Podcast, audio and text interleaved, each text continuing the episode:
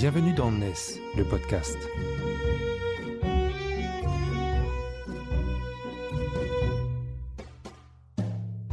NES, c'est le média des nouvelles solidarités, édité par Harmonie Mutuelle ESS.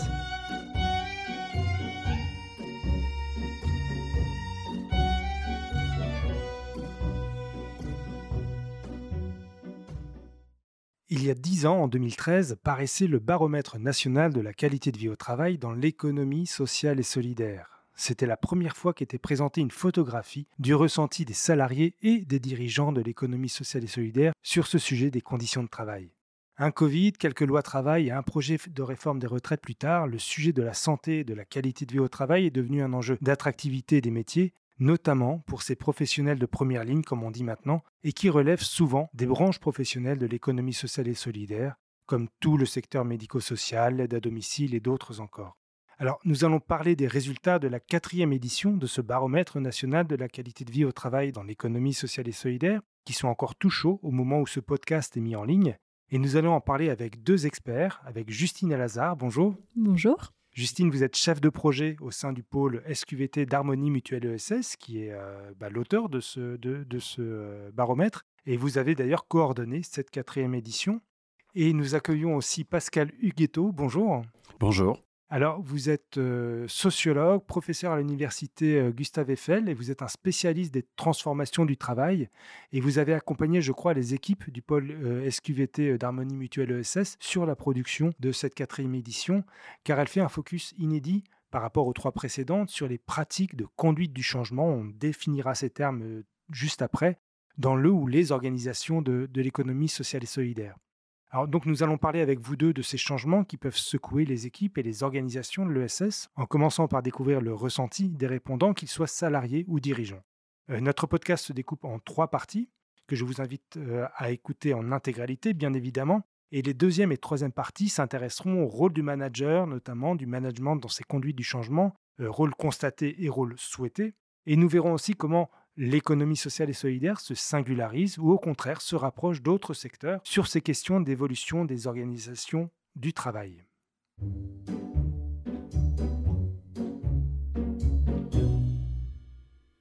Justine Lazare, avant de parler de l'impact de ces changements organisationnels, est-ce que vous pouvez nous dire si cette quatrième édition montre une évolution marquée de la qualité de vie au travail dans les branches de l'économie sociale et solidaire? Pas vraiment. On observe plutôt euh, une note moyenne de la qualité de vie au travail qui se situe autour des mêmes chiffres euh, que l'on observait dans les éditions précédentes. Euh, sur cette édition, on a observé une, note, une mesure de la qualité de vie au travail à 6,2 sur une échelle allant de 1 à 10 et pour les dirigeants, une note de 7 ce qui est globalement voilà, une, une mesure qui est équivalente aux éditions précédentes. Donc ça veut dire peu de changements, avec pourtant euh, un contexte où on a eu le Covid, parce que la précédente édition datait de 2020. Donc en trois ans, finalement, un ressenti qui ne bouge pas tellement. Un ressenti qui ne bouge pas tellement, en revanche, un sentiment de dégradation important. Et c'est ça qui est intéressant euh, d'observer dans ce baromètre. C'est vrai qu'on a euh, une part importante des répondants qui ont évoqué le fait qu'ils observent euh, leur qualité de vie au travail se dégradant avec le temps, alors que la note euh, reste similaire. Au-delà de cette note, qui est un peu l'élément qui permet de voir une tendance euh, sur les quatre premières éditions, quels sont les éléments saillants qui ressortent de cette quatrième édition?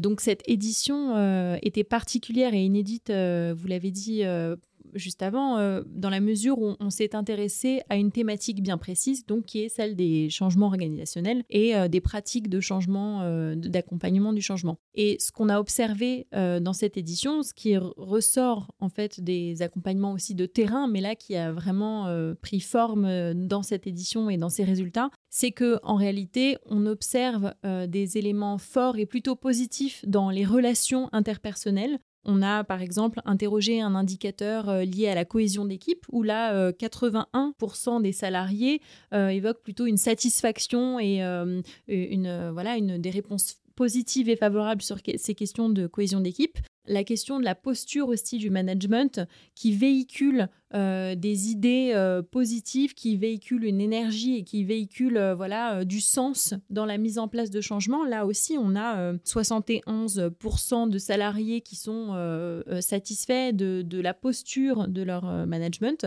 Et en revanche, dans le versant plus, disons, les axes de travail à envisager, euh, on a clairement observé qu'en termes d'implication des salariés dans la mise en place des changements, c'est-à-dire ce qu'on appelle, nous, le management participatif, le fait d'inclure et d'interroger, de d'amener euh, les salariés à, contribuer à la mise en place des changements, là, on observe pratiquement un salarié sur deux qui répond euh, voilà, par une insatisfaction et qui, qui, évoque le fait de ne pas avoir été suffisamment sollicité, de ne pas avoir pu s'impliquer, de ne pas avoir pu contribuer au changement qui a impacté son travail.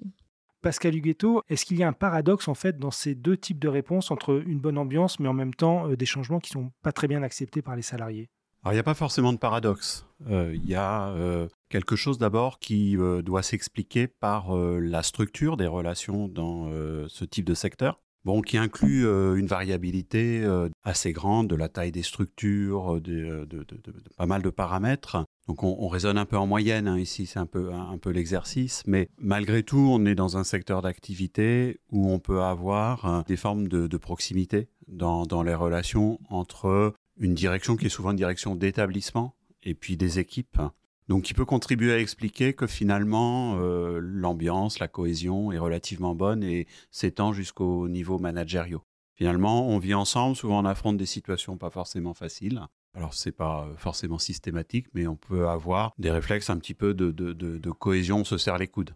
Euh, la partie euh, moins positive, sur laquelle il y a, comme on dirait souvent, des, marges de progrès, c'est au niveau donc de finalement de la, participation au changement. Et donc, sans paradoxe, on peut avoir une participation qui, malgré tout, est relativement faible, Peut-être parce que euh, euh, les, directions d'établissement elles-mêmes, euh, finalement, sont assez contraintes et qu'elles-mêmes, avec des tutelles, avec différents circuits, sont invitées à appliquer le changement sans avoir énormément de marge pour adapter ce changement. Du coup, quand c'est comme ça, ben, on a moins tendance à solliciter les équipes, parce que solliciter les équipes, ça va venir complexifier la tâche qui est déjà pas simple. Alors à ce stade-là, moi j'ai deux questions. Cette notion de changement et de pratique du changement, quand on parle de ça, on parle de quoi? On imagine bien, après avoir vécu la crise sanitaire, que les changements dans la vie professionnelle, dans la vie quotidienne, au travail, on sait ce que c'est, c'est du télétravail, c'est une réorganisation des modes de communication. Est-ce que c'est de cela dont on parle? Et ma deuxième question, qui est peut-être la première à laquelle il faudrait répondre, c'est on parle de quel type d'organisation? Uniquement des organisations d'une taille déjà assez importante, tout en sachant que dans l'économie sociale et solidaire, on est très majoritairement sur des organisations de moins de 20 salariés.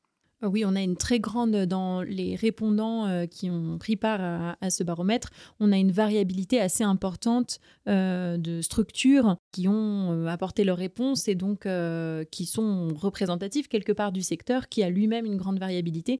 Ce qui est sûr dans ce que vous venez de dire, c'est que euh, la mise en place d'un changement, euh, l'accompagnement, ce qu'on appelle l'accompagnement au changement, est forcément euh, impacté par la taille et la distance qu'il y a en fait en, réalité entre la direction qui impulse quelque chose et puis la mise en œuvre opérationnelle avec l'encadrement de proximité. Il a doit se saisir du, changement tel qu'il a été amené et puis le, lui donner corps et vie sur le terrain. Et ça, c'est réellement impactant. Et d'ailleurs, on observe globalement, mais là j'apporte aussi euh, un regard euh, plus terrain dans nos accompagnements, que euh, les structures, les mises en place de changements dans l'organisation de travail qui se font au plus proche du terrain, en général, sont mieux acceptées et, prennent une meilleure tournure que lorsqu'elles sont impulsées à un niveau plus global. Pascal Huguetto, ces pratiques de changement, est-ce que vous pouvez nous décrire concrètement de quoi on parle dans le quotidien du travail?